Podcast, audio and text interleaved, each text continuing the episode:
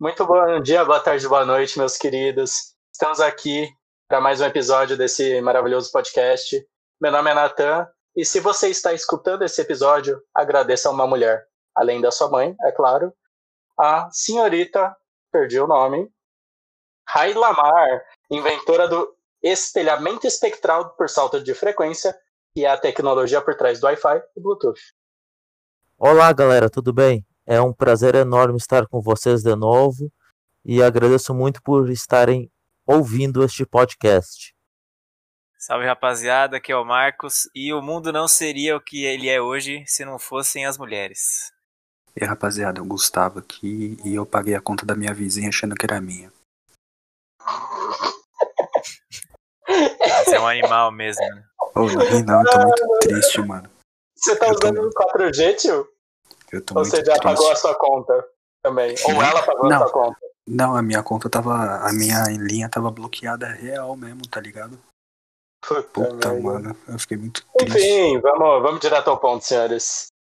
Vamos lá, eu quero iniciar esse episódio com um questionamento, que é mais uma questão de memória. Quando você pensa em cientistas famosos, quem vem à sua mente? Eu consigo citar alguns aí, se vocês quiserem ajudar também, que realmente é bem fácil. Então, eu posso começar com Albert Einstein, por exemplo, Lavoisier, Stephen Hawking, Isaac Newton, Charles Darwin. Mas quantas mulheres? Marie Curie, com certeza, ou muito provavelmente, que é a única pessoa que conseguiu ganhar dois prêmios Nobel em categorias distintas. Muito talvez Rosalind Franklin, que foi a pessoa, a mulher que descobriu a estrutura dupla hélice do DNA e ainda foi negligenciada no Nobel quando não conseguiu ser laureada, perdendo esse título para os colegas de laboratório homens. Conhecemos também Alexander Fleming, que descobriu a penicilina, mas não, nada é falado de Dorothy Hodgkin, que possibilitou a fabricação desse antibiótico quando determinou a estrutura química da penicilina e permitiu a fabricação em grandes escalas, salvando milhões de vidas com isso. E seguem muitos exemplos.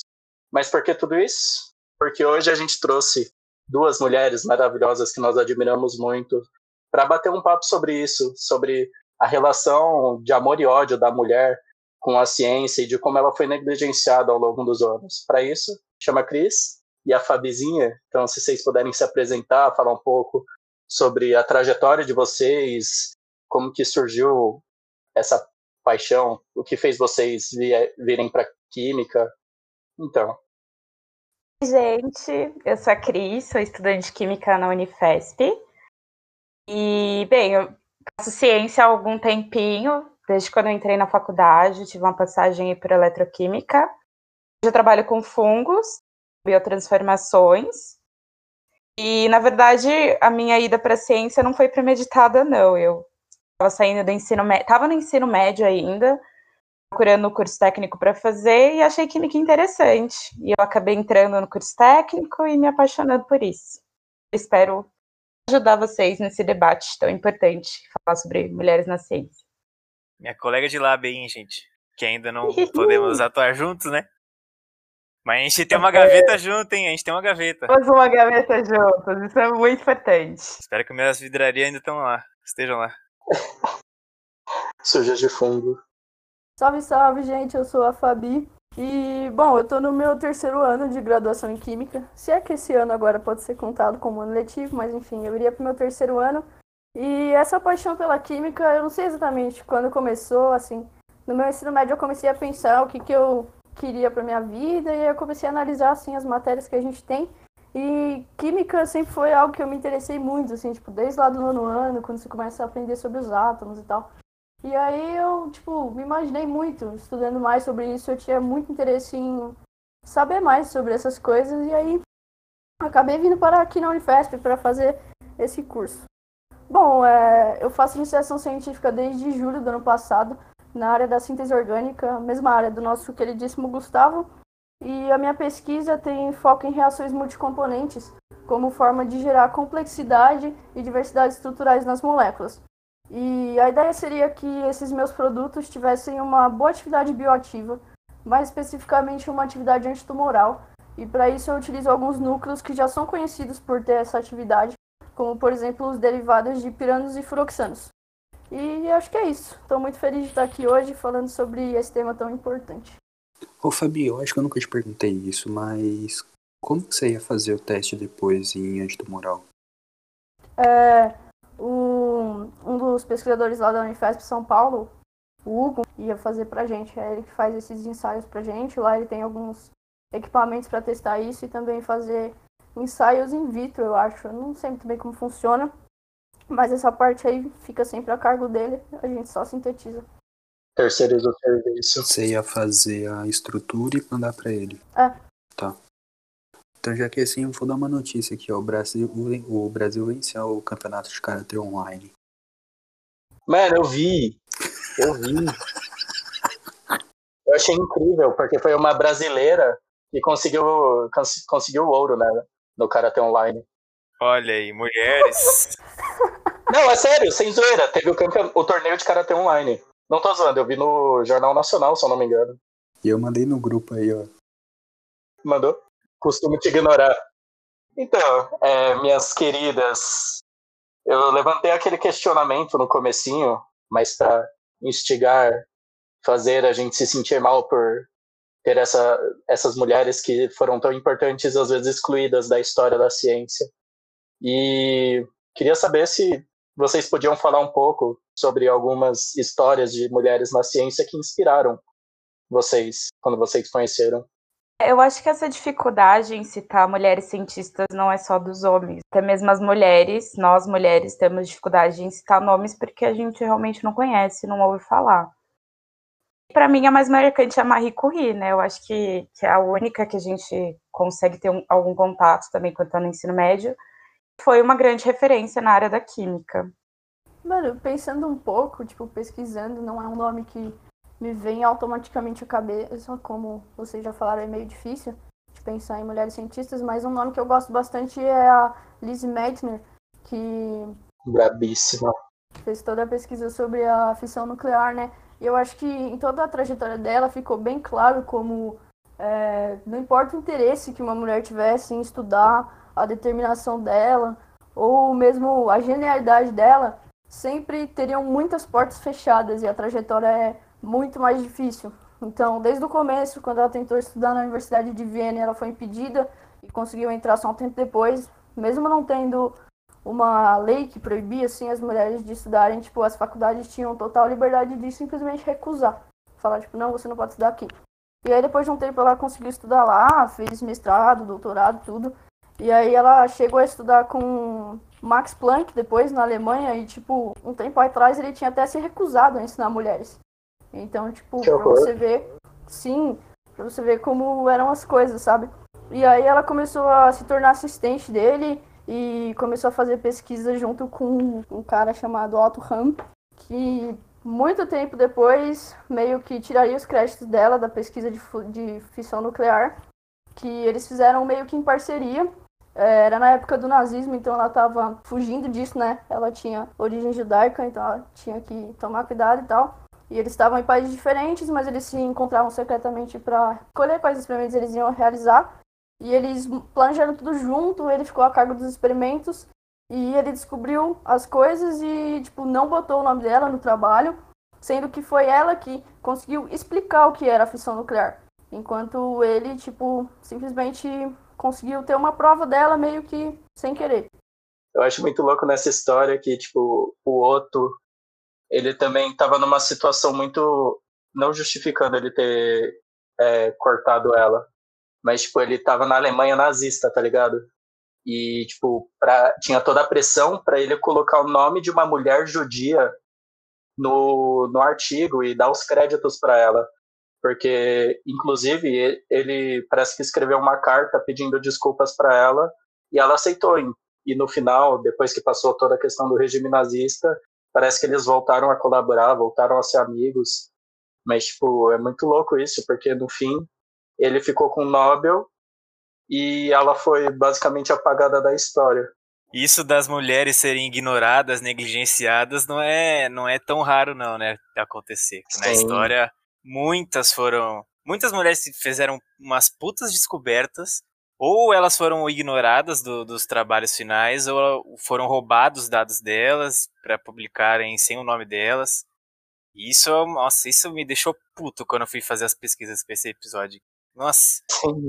E é complicado porque a gente fala de uma época em que a produção científica por mulheres já era muito dificultada, né? Sim. Você imagina, você ter toda a dificuldade de fazer ciência ainda ser ocultada pelo trabalho que você faz. Então, é uma problemática muito grande, né? Que impede que a gente tenha uma representatividade hoje, você possa falar o nome de uma mulher com facilidade na ciência. Sim. Até eu tava, eu fiquei surpreso, inclusive eu queria recomendar aqui o livro que eu comprei, que é A Cientista, 50 Mulheres que Mudaram o Mundo, que contam conta a história bem resumida, mini biografia mesmo de 50 mulheres que mudaram a ciência em suas determinadas áreas. E tipo, eu perdi a conta de quantas dessas mulheres, ao começar a se interessar em fazer pesquisa, primeiro, não eram aceitas na universidade se eu não me engano, teve tipo várias. É, vou tentar pescar um nome aqui. Calma aí. Ah, não vou pescar o um nome, não, foda-se. É, depois eu penso. É que ela até estudou, ela ficou dois anos assistindo às aulas na universidade, sem nem estar tá matriculada, sem nem pegar os créditos. E quando ela foi admitida, ela desenvolveu a pesquisa num porão úmido da universidade e nem recebeu, nem recebia dinheiro por isso. Então, tipo, nessa dificuldade tem a questão da admissão, tanto que a primeira universidade a admitir mulheres foi a de Oberlin, na Alemanha, em 1837. Então, tipo, não teve tanto tempo. Como que é? Não, não sei. Não, não faz tanto tempo assim, tipo, é algo. Se você considerar a história inteira algo recente. E é aquilo que você disse, tipo, admitiam, mas tinham a opção de não admitir. Sim, e, tipo, também tem a questão que às vezes as mulheres podiam estudar, mas dependendo da área, por exemplo, química, às vezes ela não tinha. Não, não era permitida fazer toda a parte prática que um homem podia fazer na universidade. Então, como você vai ter o mesmo nível de excelência de um homem formado na mesma universidade se você não pode botar em prática as coisas que você aprende? Tipo, elas não podiam ter laboratório e fazer pesquisa independentemente. Aí tinha caso que nem o diploma elas podiam pegar, né? Elas faziam todo o curso, mas elas não eram certificadas que elas tinham feito aquele curso mesmo. Exatamente. Não, mas isso vai de tempos atrás. Isso tem, tem muitos fatores que impediam as mulheres, né? A própria religião fazia. Eles pegavam passagens bíblicas para justificar as mulheres não não estudarem, não trabalharem. Eu até peguei aqui dois versículos, se vocês me, me permitirem falar. Eu Não, falo não não. Isso é algum tipo de evangelização, Marcos? Não, eu só vou mostrar aqui como que eles usavam versículos bíblicos, passagens bíblicas para justificar essa, esse absurdo. Ah, é o Timóteo, capítulo 2, versículo 11 e 12. Ele fala assim: A mulher deve aprender em silêncio, com toda a sujeição. Não permito que a mulher ensine, nem que tenha autoridade sobre o homem. Esteja, porém, em silêncio. Eles pegavam passagens assim para justificar que a mulher tinha que ser submissa ao homem, não podia fazer nada. É porque quando a gente fala também que as mulheres, a partir de determinadas datas, puderam estar nas universidades, a gente ainda tem um fator cultural muito forte, né? Porque a sociedade sempre entendeu que a mulher, muito por causa da religião também, sempre entendeu que a mulher deveria ficar em casa, que não era apta a desenvolver um, um conhecimento intelectual. Enfim, a religião sempre teve, esteve se apoiando nisso, né? Dando mais ênfase nisso que eu estava pesquisando também, e aí eu fui ver um pouco da história da educação no Brasil. É, educação, quando que as mulheres começaram a, a frequentar a escola. Eu me deparei com, com informação de que os primeiros movimentos feministas, né, para movimentos que buscavam que, as mulheres tivessem acesso à educação, foi feita pelos indígenas, ainda lá na época do Brasil colônia. Na religião dos indígenas, eles entendem que a mulher é uma companheira, ela não está ali apenas para servir, que ela tem a mesma capacidade de, de desenvolver um conhecimento quanto o homem. Então, para vocês verem quanto que a, a, religião atrasou, não só o conhecimento científico inteiro, mas o desenvolvimento das mulheres nos estudos e, consequentemente, na área da ciência também. É, aqui no Brasil, as mulheres foram as primeiras faculdades que permitiram as mulheres foram a FRJ em 1920 e a USP depois em 1934. Nossa, então você vê, É na Alemanha recente. Foi em 1837 a gente já achando um absurdo. Aqui, tipo, Sim. logo aqui, na esquina. Tipo, aqui a gente ainda tem um, um fator muito maior de atraso, né? Então é algo ainda muito é, mais não dá pra comparar. Sim. É, eu só queria fazer um adendo no que a Cris disse. É, eu falo por uma experiência familiar. Porque a minha avó materna, ela completou 100 anos agora há pouco. E na época dela, as mulheres não tinham que ir para a escola. Elas tinham que ficar em casa, né? Servir o marido e tal. E a minha avó é, acabou aprendendo a ler, escrever e fazer as operações básicas de matemática, porque ela pegava escondido os livros dos irmãos que iam para a escola. Porque o pai dela, o pai delas, no caso meu bisavô, não queria que as mulheres fossem para a escola, que elas não tinham que aprender nada e tal. E mesmo assim a minha avó foi lá e acabou aprendendo um pouco, né?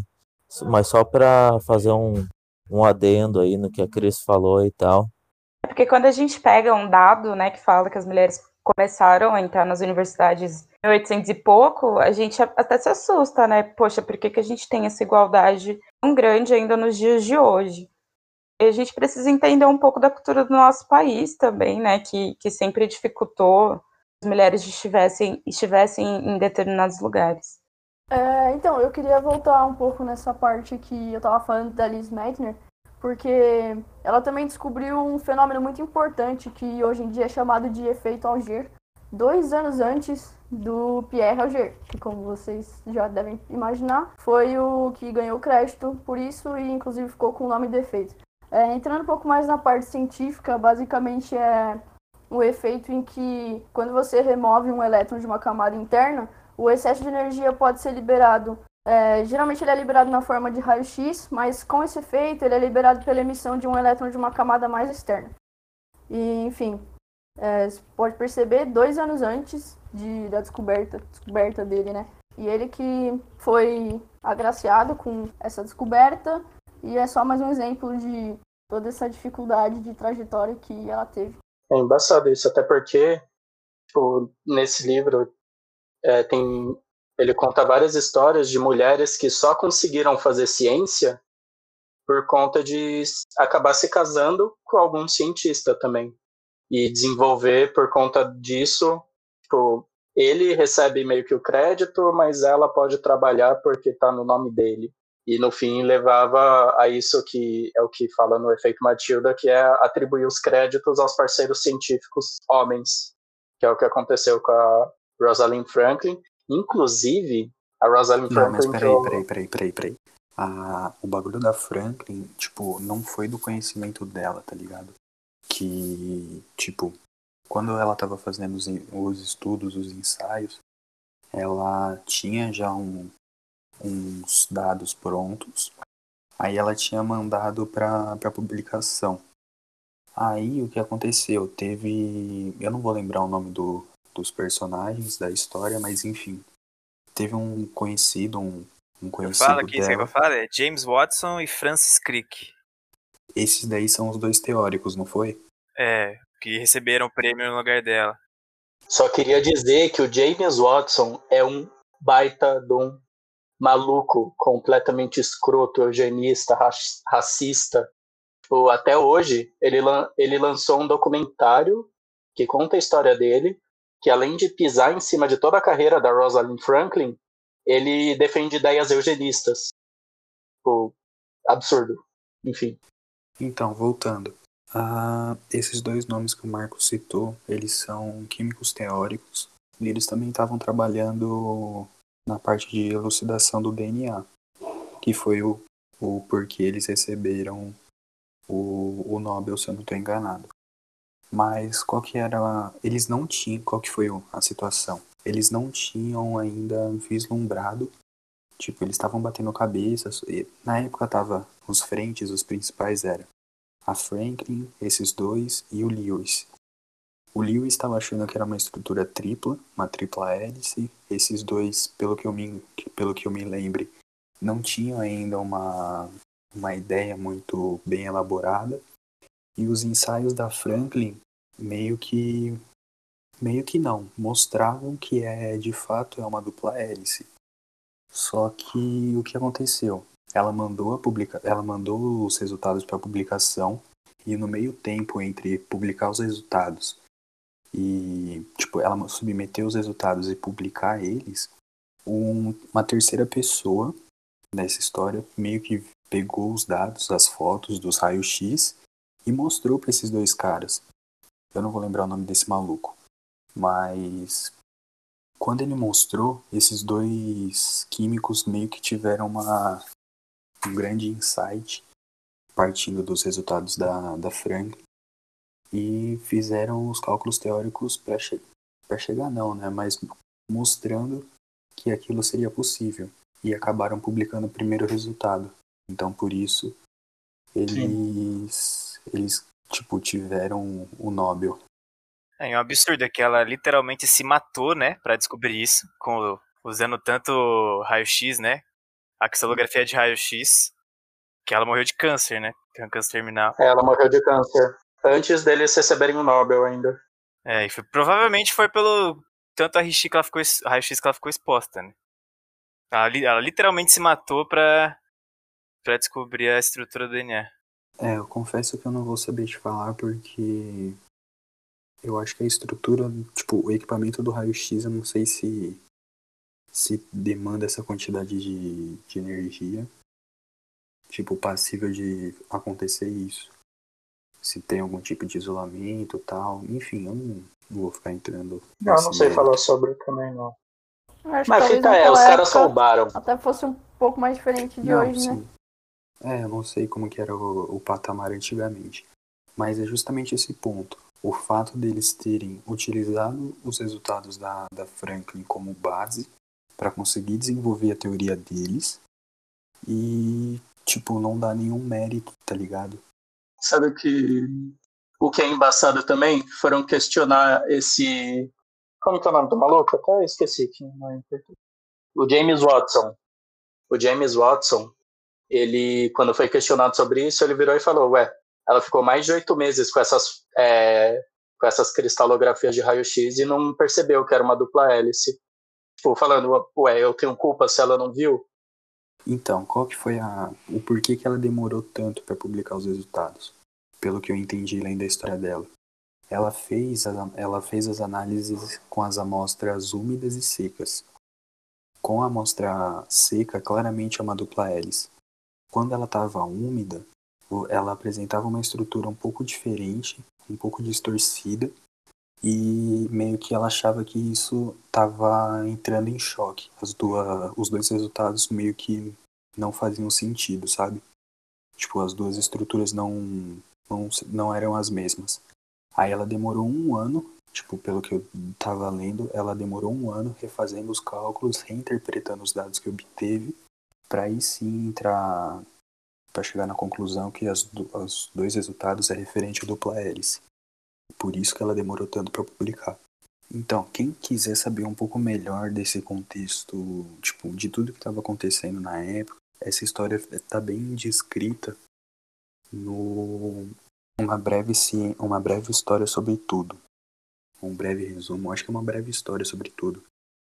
É, é um livro que tipo pega várias, vários eventos científicos e vai meio que dando um colocando na linha do tempo, tipo os fatos importantes da época, tal. É bem interessante. Aí tem um capítulo que ele aborda esse tipo, esse esse assunto sobre a elucidação do DNA. É bem interessante. Vale a pena ir à leitura. Então, Já são duas recomendações culturais no, no comecinho do episódio ainda. Aproveitando, eu tenho mais uma para fazer, então. É, aquilo que o Nathan estava falando, de você precisar de um parceiro homem para fazer suas pesquisas, enfim, seu trabalho, me lembrou muito uma série da Netflix que se chama Versalhes, que conta tudo sobre a construção do Palácio de Versalhes e a Nossa, a série é vida muito do boa. rei. Sim, é muito da hora. Minha única crítica é que ela é toda feita em inglês e seria muito mais legal se fosse em francês, que é estranho. Nossa, mas esse é um bagulho que me revolta. É muito mais É, Tipo, localizada. não, é, não faz sentido, tá ligado? Sim, Mas enfim, É uma série muito bem feita e fala tudo sobre a vida da corte do rei Luís XIV. E aí lá tem uma, um médico, né, que é muito bom, muito conceituado. E aí ele é chamado para cuidar da corte, do rei, enfim. Ele tem lá junto com a, junto a filha dele, que ajuda ele a fazer as coisas, como a mãe dela morreu, são só eles dois, então ela acabou aprendendo bastante sobre medicina e sempre acompanha ele nas consultas. E aí acabou que ela se tornou muito boa nisso, muito boa em medicina. E aí ela sempre ajuda o pai dela e o rei passa a confiar mais nas opiniões médicas dela do que dele. Então ele meio que chama o pai dela só de fachada, porque ela não poderia ser uma médica, né, por ser mulher, poderia até não sei exatamente o contexto histórico na França naquela época, mas tem toda a questão de poder ser considerada uma bruxa, né, pelo conhecimento, enfim. É, ela não poderia ser uma médica, então o pai dela era chamado, mas os cuidados eram feitos sempre por ela. Então fica aí mais uma Nossa, indicação cultural. Terceira do dia, muito bom. Mas é isso, senhores e senhoras. Temos aí, ao longo da história, foram mais de 900 laureados, se eu não me engano. É, mas uma pequena parcela, acho que não chega nem a 5% de mulheres, isso incluindo tudo. É, mas pensando só na questão científica, na verdade em todas elas, não existe motivo para isso acontecer. Fala o que é laureado. É, laureado no caso é, tipo, tem lá o filântropo Alfred Nobel, que fez mais de 250 patentes ao longo de sua vida, juntou muito dinheiro, e como, como herança, ele disse: Ah, mano, faz uma instituição aí dá prêmio para as pessoas mais dicas da ciência, da literatura e da paz.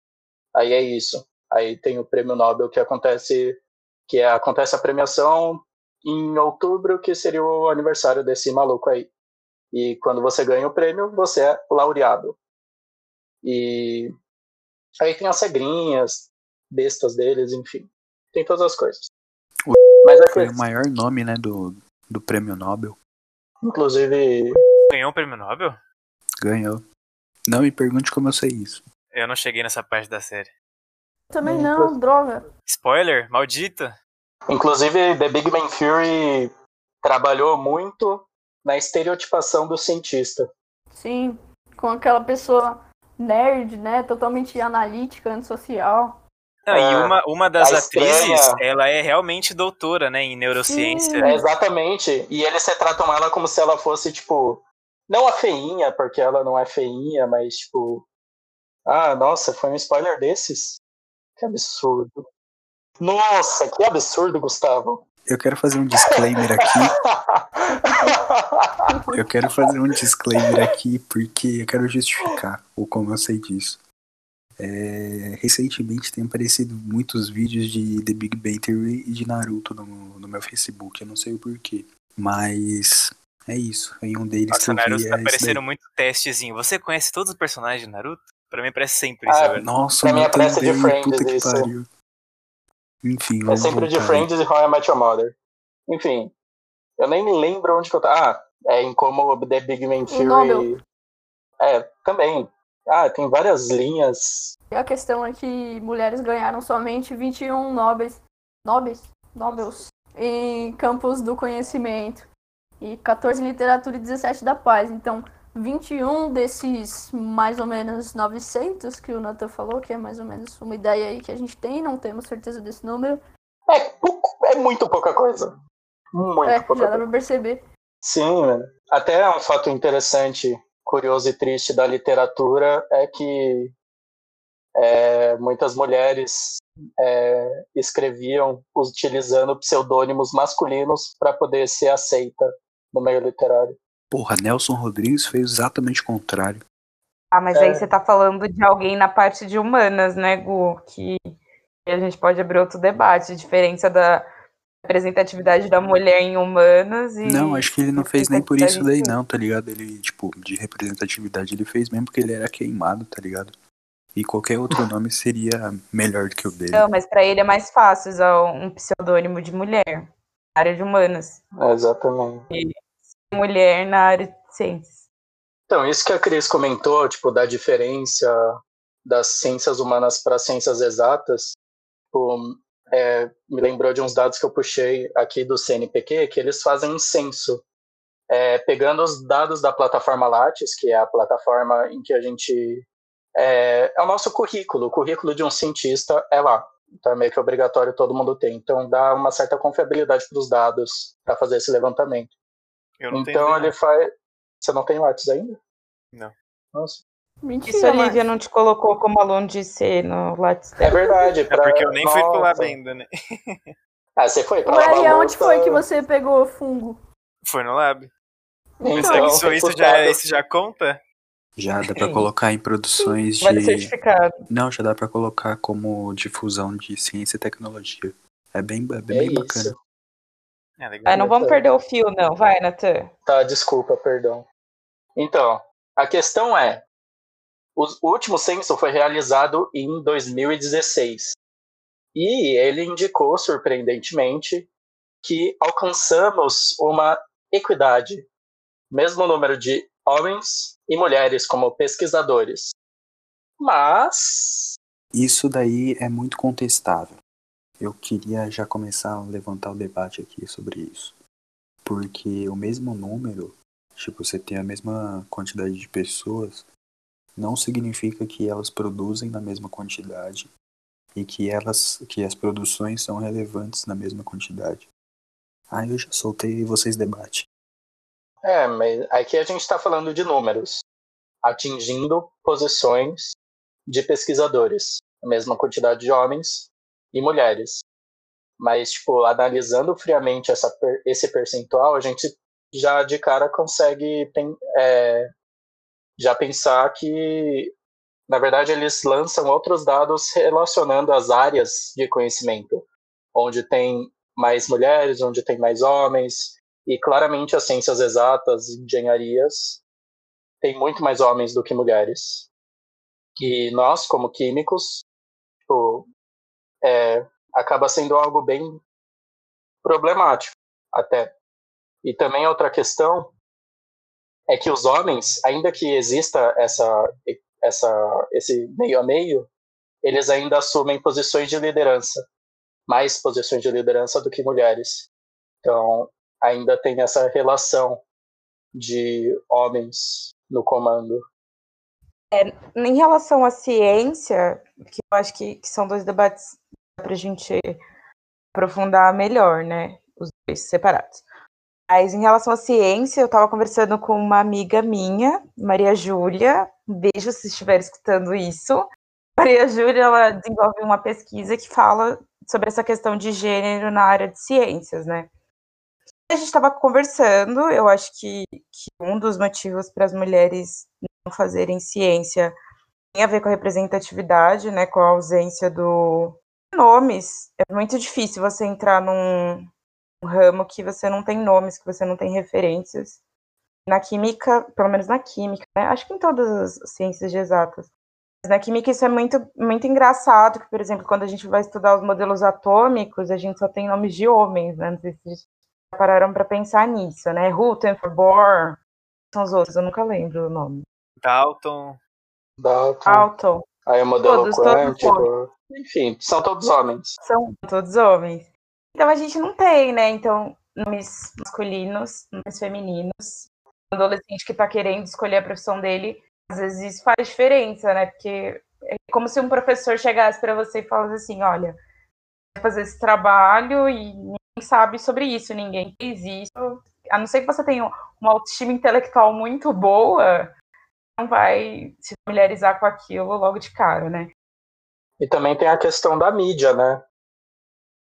De como são Hum. sempre homens lá na sua meia-idade, geralmente associado a cabelos brancos, óculos, tipo, como cientistas. a gente pega um jornal para assistir hoje, né, na época da pandemia, eu acho que é bem preocupante, assim, a quantidade de mulheres que vão aparecer falando do assunto, a quantidade de homens. Aí ela- a gente estava conversando, né, eu conversei com ela também, e ela falou também sobre a questão das meninas serem menos incentivadas a serem cientistas. Isso, sim, uma questão de criação, né, normalmente os conteúdos feitos para as meninas, desenhos, atividades, né, brincadeiras, elas sempre levam mais para um um lado a mulher vai ficar em casa, né? Os brinquedos das meninas são sempre o, um fogãozinho, as panelinhas, uma boneca. Eu acho que as atividades para os meninos elas instigam mais, assim, isso é um investigativo. A ciência nada mais é que isso, né? Uma investigação. Acho que tem muitos fatores aí que impedem as mulheres de estarem na, na área de exatas, parte da ciência. Sim, com certeza. E isso que a Cris falou reflete muito na, na forma como as, as próprias meninas, assim, desde pequenas, veem a imagem de um cientista. Então, teve um estudo que foi feito com 5 mil crianças, tipo, ah, desenha um cientista, como você imagina um cientista. E dentre essas 5 mil crianças, só 28 meninas desenharam mulheres, ao associar a imagem de um ou uma cientista. E nenhum menino desenhou uma cientista mulher. Então, isso deixa muito explícito pra gente como essa falta de representatividade na mídia, somado a essa diferença de criação, com os meninos sempre sendo sempre instigados a explorar mais esse lado curioso e criativo, dá essa grande diferença na forma como eles enxergam as coisas. Tem outro estudo que eu achei muito louco nessa mesma linha, só que foi de forma mais direcionada ainda. Eles abordaram um estudo mais de storytelling, tipo, ah, contou uma historinha e pediu para crianças italianas e depois brasileiras desenharem cientistas mulheres com certa frequência, mas inseridas em algum contexto narrativo. Então, para para introduzir um certo, uma certa profundidade, não só ah, desenhar um cientista, aí ver que a maioria desenhava cientistas homens, mas pedindo para desenhar cientistas mulheres, muitos casos as crianças desenharam cientistas mulheres inseridas em um contexto em que elas só estavam fazendo ciência porque estavam associadas a uma figura masculina. Então, algum pai, tio, ser um cientista rico e famoso, etc. Elas tipo, criam essa associação para ver o quão já está enraizado na forma das crianças de verem o mundo o estereótipo do cientista, né? As pessoas acham que os cientistas são gênios e a gente está aqui para dizer que não, a gente só, só é um pouco Somos curioso. seres humanos, sim. Cientistas mais erram do que acertam. Nossa, com e, certeza. E eu acho que, que as pessoas, as, as meninas, né, que, que não têm esse incentivo a serem curiosas também, elas acabam tendo medo, né? Porque exatas é complicado, né, gente? É, é, é, aquilo, né? Não tem como. Tem o certo, tem o errado, não, não é interpretativo. Isso acaba criando uma barreira para meninas que já não têm tanto incentivo assim. Essa, essa construção do cientista no, no imaginário das pessoas é bem problemática. É, então, eu acho muito importante a gente falar sobre isso da menina não ser incentivada a se ver como cientista. E até mesmo da forma como parece ter uma incongruência entre ser uma mulher e ser cientista. Então, sempre falam, né, que o cientista ele tem que ser calculista, ele tem que ser centrado e falam que mulheres são emotivas. Então, é, eles parecem fazer de tudo para tipo não ter como uma mulher ser cientista. E até mesmo porque, principalmente na área da pesquisa, ser cientista é ter que deixar muitas vezes a família de lado pela profissão, para você conseguir os seus resultados e conseguir atingir seus objetivos. E se tratando de uma mulher, isso é visto de uma forma muito mais negativa do que se tratando de um homem. Então, tipo, ah, talvez para você querer ter uma, uma carreira de muito sucesso acadêmico, você queira desistir de ter filhos, por exemplo. E isso parece ser inaceitável. Que ainda, ainda a responsabilidade da, criação do filho e da, do cuidado com a casa recai sobre a mulher, né? Sim, eu tava vendo alguns números de é, quanto tempo semanal as pesquisadoras passam fazendo certas coisas, né? Então seria tipo, eu não lembro direito, mas era algo como 4 a 5 horas de estudos, né? Então, ler artigos e coisas assim, aí mais um tempo no laboratório e cerca de 8 horas semanais cuidando, enfim, dos filhos da casa. Então, é meio que um obstáculo a mais você ter que dividir esse seu tempo. Uma coisa que eu acho que vale a pena mencionar de tudo isso que foi destacado é que muitas das nossas professoras na faculdade só tiveram filho depois que passaram pelo estágio probatório. Tipo, elas ficaram um ano, elas passaram no concurso, ficaram um ano ainda nesse estágio, e só depois que foram efetivadas de fato que tiveram filhos, ou enfim, depois que garantiram a estabilidade que foram, foram, sei lá. Sim. Inclusive, esse é um ponto que é bem tratado num artigo que fala exatamente sobre essa trajetória das mulheres na ciência, tipo, a dualidade do ser cientista ou ser mulher. Então esse estudo ele é desenvolvido meio que entrevistando algumas pesquisadoras de diversos níveis de produção, é, perguntando é, coisas básicas a respeito disso, tipo do ser mulher na ciência. E elas, é, um dos temas abordados é exatamente a questão da maternidade, por exemplo. Tipo, como conciliar a maternidade com a pesquisa, que como a Fabi falou, tipo, não é uma jornada de trabalho normal, porque é, você leva o trabalho para casa, você tem problemas para resolver, você tem pesquisa para fazer, é, tipo, coisas que quando, é, tipo, isso as cientistas falando, é, muitas vezes elas escolhem simplesmente abrir mão de ter filhos, de constituir família, não que isso seja é, obrigatório, mas pode ser um sonho que acaba indo por chão por conta da forma com que a ciência é feita e até questões de não ter uma compreensão, talvez, do, pai da criança, etc. São N, N fatores, inclusive é um estudo muito da hora, quero ler com bastante atenção, a gente pode até disponibilizar as referências. Teve um, acho que há poucos anos atrás, chega nem a ser há três anos atrás, que a, a UFF, ela, o concurso para você lecionar lá, para você virar docente, para você entrar na faculdade, ela dá pontos extras para professoras com filhos, para justamente tentar diminuir Legal. essa a desvantagem da produção acadêmica para licença maternidade e, e esse, esse fator. E só o UFF fez isso no Brasil inteiro, pelo, pelo, pelo que eu vi. Inclusive, essa questão da licença maternidade para pesquisador é recente, né? Descobri isso na palestra de hoje, que inclusive foi muito boa.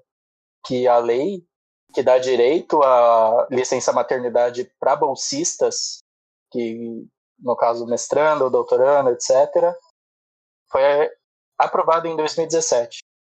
Porque até então não tinha isso, você simplesmente tinha que escolher. A Federal Fluminense é, é de 65. Ela já é um, então, já é uma faculdade com estabilizada, né? Já tem uma certa. Como que é? Como que é a palavra? Já é estruturada. E, cara, tipo, se ela foi a primeira, pelo que vocês estavam falando, eu não sabia disso. E, mano, é, tipo, a gente esperaria que mais dessas univers mais universidades fariam a mesma coisa, mas não é o que a gente vê. Eu acho que seria interessante a gente meio que falar um, uns negocinhos aqui que eu tava. Antes da gente começar a gravar, eu comecei a procurar algumas coisas. E eu vi, tipo, o nosso campus ele é recente ele não tem. Tipo, ele tem o quê? 12 anos, é isso? 12, 13 anos? É, por aí. Sim. Não, tem mais, né? Que se a 014 entrou. Não, não importa, não importa, segue. Enfim, tem, tem uns 15 anos a nossa, o nosso campus tal. E, mano, a gente. Eu levantei os dados do Departamento de Química da Unifesp, da Unicamp e da USP. A Unifesp sendo a mais nova das três e as outras duas mais consolidadas. A Unifesp tem 50% de professores mulheres, então é meio a meio. A Unicamp no IQ tem 29% e a USP tem 37%. Então. Só? Só.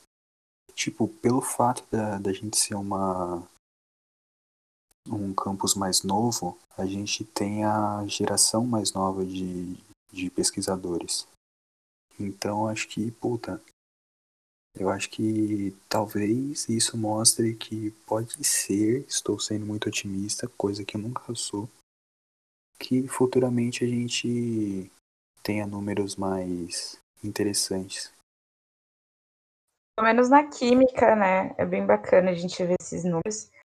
Eu acho que, que a química ainda é privilegiada em relação a isso. Eu acho que em outras áreas, como matemática e física, ainda tem uma discrepância bem grande. E aí as engenharias. Engenharias, mas é, é bem legal, bem positivo saber que a química É, pelo menos na tem nossa maior área. interesse nas mulheres. Então, teve outro estudo também que em algum momento a gente vai liberar todas essas fontes aí que a gente tá falando pra não ficar só jogado no Coisas vento. da minha cabeça. É, a Até gente. porque a gente leu, leu tudo isso no paper. né? É, é exatamente, meu afinal. Então, a... teve um estudo que levantou, que fez uma janela de, de uma janela amostral de um milhão e meio de pesquisadores a- que tiveram sua, a sua vida acadêmica ativa, a vida de pesquisa ativa, de 1950, é isso? Ah, De 55 até 2010. Aí eles falaram todo todo o estudo envolvia esse tipo de coisa e eles fizeram um levantamento em quais, tipo, nas principais áreas da, de pesquisas. Aí tem, tipo, as exatas e as... Eu queria destacar aqui as exatas. Tem cinco exatas aqui que eu queria destacar. Uma médica e duas humanas. A, aí, as, dentro das exatas tem é, matemática, física, ciência computacional, engenharia e química. A matemática e a física têm a menor porcentagem de participação feminina em pesquisa, tem 15%. E a química tem a maior dessas que eu te falei, tem 23%. Quando você vai para as é humanas, pouco. 23% é maior, é muito pouco. Né? a 23%. Nas humanas a gente tem a ciência política e a filosofia e a psicologia com 31, e 31% e 33% respectivamente. E a Health Science. Health Science é ciência, como que é? Ciências médicas, vamos dizer assim. Biológica, tem- né? Sei lá. É, algum, alguma coisa assim, com 30% de, de participação feminina. Aí eu queria dar destaque para duas dois países aqui, a Rússia e a Argentina, que praticamente é igual a quantidade de pesquisadores femininos e masculinos. Portugal também tem um número bem interessante, tá bem próximo do, da, da equivalência, 50-50 mas países como a Alemanha têm apenas 28% de participação feminina. Esse artigo não contempla o Brasil. Ele faz um apanhado de vários outros países do mundo. Já que a gente vai começar a falar de Brasil, eu tenho alguma, eu tenho um dado, um dado interessante que recentemente saiu os editais, aliás, os resultados dos editais de pesquisa sobre o Covid que a CAPES liberou no começo da pandemia, né, em março, alguma coisa assim. Saiu agora há pouco, não tem muito tempo. E são três os principais editais que contemplam. Eu não vou conseguir abrir porque eu já fechei todas as minhas abas, mas enfim, são Suave, três Igor. editais. São três editais diferentes e neles contemplam telemedicina, é, fármacos e o terceiro seria alguma coisa para evitar pra evitar cenários como esse, enfim. Ah, o edital 12 teve teve 28% de projetos onde mulheres lideravam, eram coordenadoras. No edital 11, 41% e o edital 9, 24%. Então, é mais um dado aí, vocês tirem as conclusões que bem entenderem. É, então, aproveitando isso que o Gustavo falou sobre o coronavírus, eu queria dar destaque para a mulher que descobriu o primeiro coronavírus humano. É uma virologista escocesa, descobriu isso em 1964 e, por incrível que pareça, ela não tinha nenhuma formação. Ela começou a trabalhar num, num laboratório por necessidade mesmo, porque ela precisava arrumar um emprego. E aí lá ela começou a descobrir algumas técnicas e tal, começou a se aperfeiçoar no microscópio. É, depois ela foi para o Canadá estudar é, fazer parte de um laboratório de um instituto lá, na verdade, e ela inventou uma técnica que foi pioneira para a visualização de vários vírus. É, essa técnica chama imunoeletromicroscopia aplicando contraste negativo. E com essa Maria. técnica, Se ela Sim. sem informação faz um bagulho desse. sim, muito Você incrível. vê, né? Cientista não tem Hum, Nem informação. escrever, eu não sei nem escrever Chirondiga. Tá no Google. Aprendi faz pouco tempo. Tirôdiga. Enfim, e com É, essa sim. técnica, ela conseguiu a visuali- a visualização de vários vírus, como por exemplo, ela- ela conseguiu a primeira visualização do vírus da rubéola e da hepatite A, e também imagens que foram muito importantes para o estudo do HIV. E ela também descobriu dois componentes distintos no vírus da hepatite B que foram essenciais para fazer a vacina. Então é isso, eu acho muito legal uma cientista que não tinha nenhuma formação, tipo, aprender as coisas botando a mão na massa mesmo. Exatamente. Para quem, quem fala que formação define cientista, tem muita gente que tem formação acadêmica e não tem nada de cientista. Você tá dando voz pro Eduardo Bolsonaro? É, não. Calma lá. Se a gente teve químico autodidata, então a gente pode ter uma, uma cientista autodidata. Mas enfim, aproveitando sobre o que a, a Fabi falou sobre a parte de vírus e tal, cara, eu acho que seria interessante a gente falar sobre a Berta Lutz. O que que vocês acham? Mulherão. Então, já que o Marcos se prontificou, vai lá, Marcos. Ah, a Bertinha, né? Como eu sou íntimo dela. Bertinha Lutz. Foi a primeira pesquisadora do Brasil. Louco. Ela era bióloga. Era bióloga, ativista feminista e política brasileira. Até porque fazer ciência e política tá, Lado tá a lado. colado. Lado a lado, não tem distinção, não. E aí, Marcos, ficou nisso? É, Eu achei que você Não, ia eu falar um complemento o pouco que vocês falam aí. Eu não sou bom em contar histórias. Puta que pariu. Nossa, você tem, que, ó, você tem que melhorar seu recurso de storytelling. Tenho, tenho, tenho. Mas tá suave, tá suave. É o começo ainda. Será que tem algum coach sobre isso? Ah, mano, tem coach de tudo. Isso eu não, eu não. Pode falar qualquer coach que eu vou olhar e falar. Sério? Suave. Porque nada me surpreende mais no mundo dos coaches. Inclusive da raiva. Então, senhores, senhoras, já encaminhando para a conclusão disso tudo, por, mais que mais mulheres estejam atingindo posições de, vamos chamar de prestígio no meio acadêmico, mesmo ainda não tendo tantas posições de liderança ficando submetidas à, à liderança de homens ainda, Acho que a gente tem muito que caminhar ainda, né, na inserção da- das mulheres dos, dos ambientes, principalmente na ciência.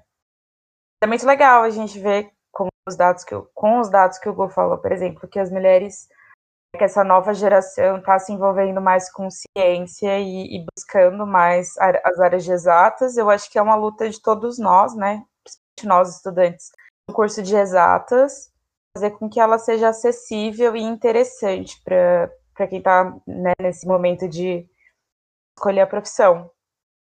Acho que é isso. Alguém tem mais alguma coisa para falar? Aquelas, Eu né? A participante terminando. O que, que você quer falar, Gustavo? Eu quero, eu quero deixar uma frase da, da Marie Curie. Foi Deixa. a, primeira, foi a primeira coisa que eu vi quando eu entrei no laboratório, ainda quando eu estava visitando.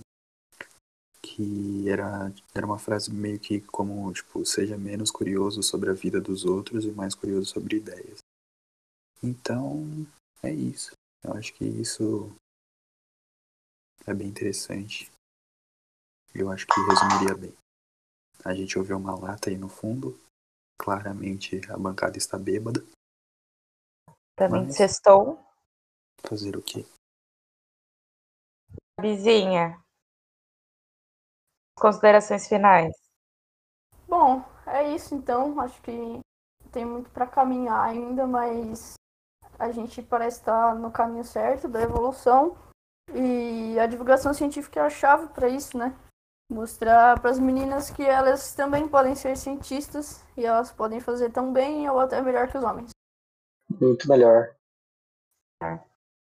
É porque uma coisa que eu tava vendo é pesquisas feitas por mulheres têm um caráter muito mais social, traz um retorno muito maior para a sociedade do que a feita pelos homens. Mulheres fazem tudo, né, gente? Vamos assumir. Conclusão desse mulheres são podcast é que mulheres são. o que eu tenho a ver. Isso, a conclusão é que mulheres são muito melhores do que homens. Leiam. o- Todo mundo já indicou coisa, eu vou indicar um livro, se chama Mito da Beleza. Se você tá querendo odiar homens, leia, que vai ser muito eficiente, tá? Isso, alguém tem mais alguma coisa pra dizer? Ah, já que você citou isso, eu quero citar Bonitinha Mas Ordinária.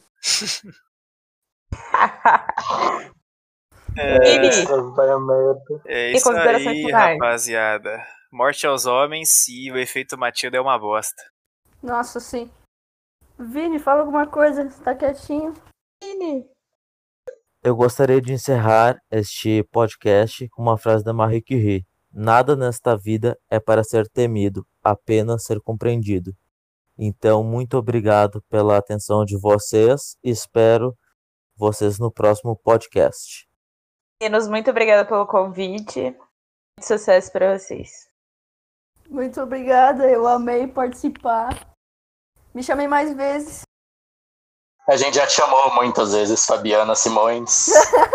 que É. Fabi, vamos, vamos criar um tira, podcast paralelo. Vocês serão muito bem-vindas se quiserem, inclusive, participar novamente em todos os episódios, quando vocês quiserem, porque vocês são maravilhosas e sempre acrescentam muito. Não, na verdade a gente tem que fazer E- um levantamento na bancada, né? Pra saber se os outros estão disponíveis. Estão dispostos, Cala a aliás. Alguém, algum nazi-fascista estaria contra Eu ia- essa. Eu e a Fabi vamos isso? fazer um pra gente, pra mulheres. Homens não. Ah, tá, É desculpa. verdade. Não, tudo bem, justo. é isso, meus queridos. Então, queria mais uma vez agradecer se você chegou até aqui com a gente. Espero que esse episódio tenha dado algum tipo de revolta no seu interior, no seu âmago, que a gente possa ter botado uma semente que quando você vê alguém falando para uma menininha, não, mano, não mexe nessa larva, não mexe nessa planta, você vai se sujar, manda ele a merda e que a gente consiga botar mais mulheres na É, mídia. mexe sim, porque foi uma mulher que começou o estudo de insetos e ela revolucionou a biologia. Exatamente. É, chamar ela. Nossa, mano, inclusive zoavam ela, falando que ela sonhava com as moscas, alguma coisa do tipo, enfim. Mas, mano, é, faça a diferença no seu, no seu arredor. Porque a gente sabe que arredor isso existe. Continua. Faça a diferença com as pessoas que estão conectadas a você, tipo, no seu. No seu círculo. No, no Tio, ao redor enfim. existe, velho. Ao redores, eu falei ao Então redores. coloca um S no ao. Falei? Aí fica aos redores, aí existe. Rapaziada, a gente já tá finalizando aí, entendeu? Então, ó, por favor, dá um cashback, é dá um isso, meus cashback lá no PicPay, entendeu? Pra gente ajudar a pagar a porra do meu tubo de manda- RMN. E a é conta do isso, celular rapaziada. também, Pagar né? sua conta, né, do- Gu? É, e a é, eu preciso pagar meu celular e não ficar pagando a conta da vizinha. Então, por favor, rapaziada, ajuda nós aí. Exatamente. Inclusive, a gente pode mandar um pack do pé do, do Marcos de quando ele foi picado por um inseto no tique. Ah, isso, isso fica do para outro Inter. episódio. Isso fica para outro episódio. Beijo, Enfim, rapaziada. rapaziada. mas aí, pack do pé eu sei que, eu sei que cria interesse. Já deu, Natan. Natan. Mas é Acabou, beijo. já deu. Segue a gente. Não, deixa eu divulgar as redes não sociais. acaba! Segue a gente no Twitter, segue a gente no Instagram, segue a gente na sua plataforma de stream preferida. E é isso, muito obrigado, beijos. Beijo. Nossa, nem acredito que ele finalizou, velho.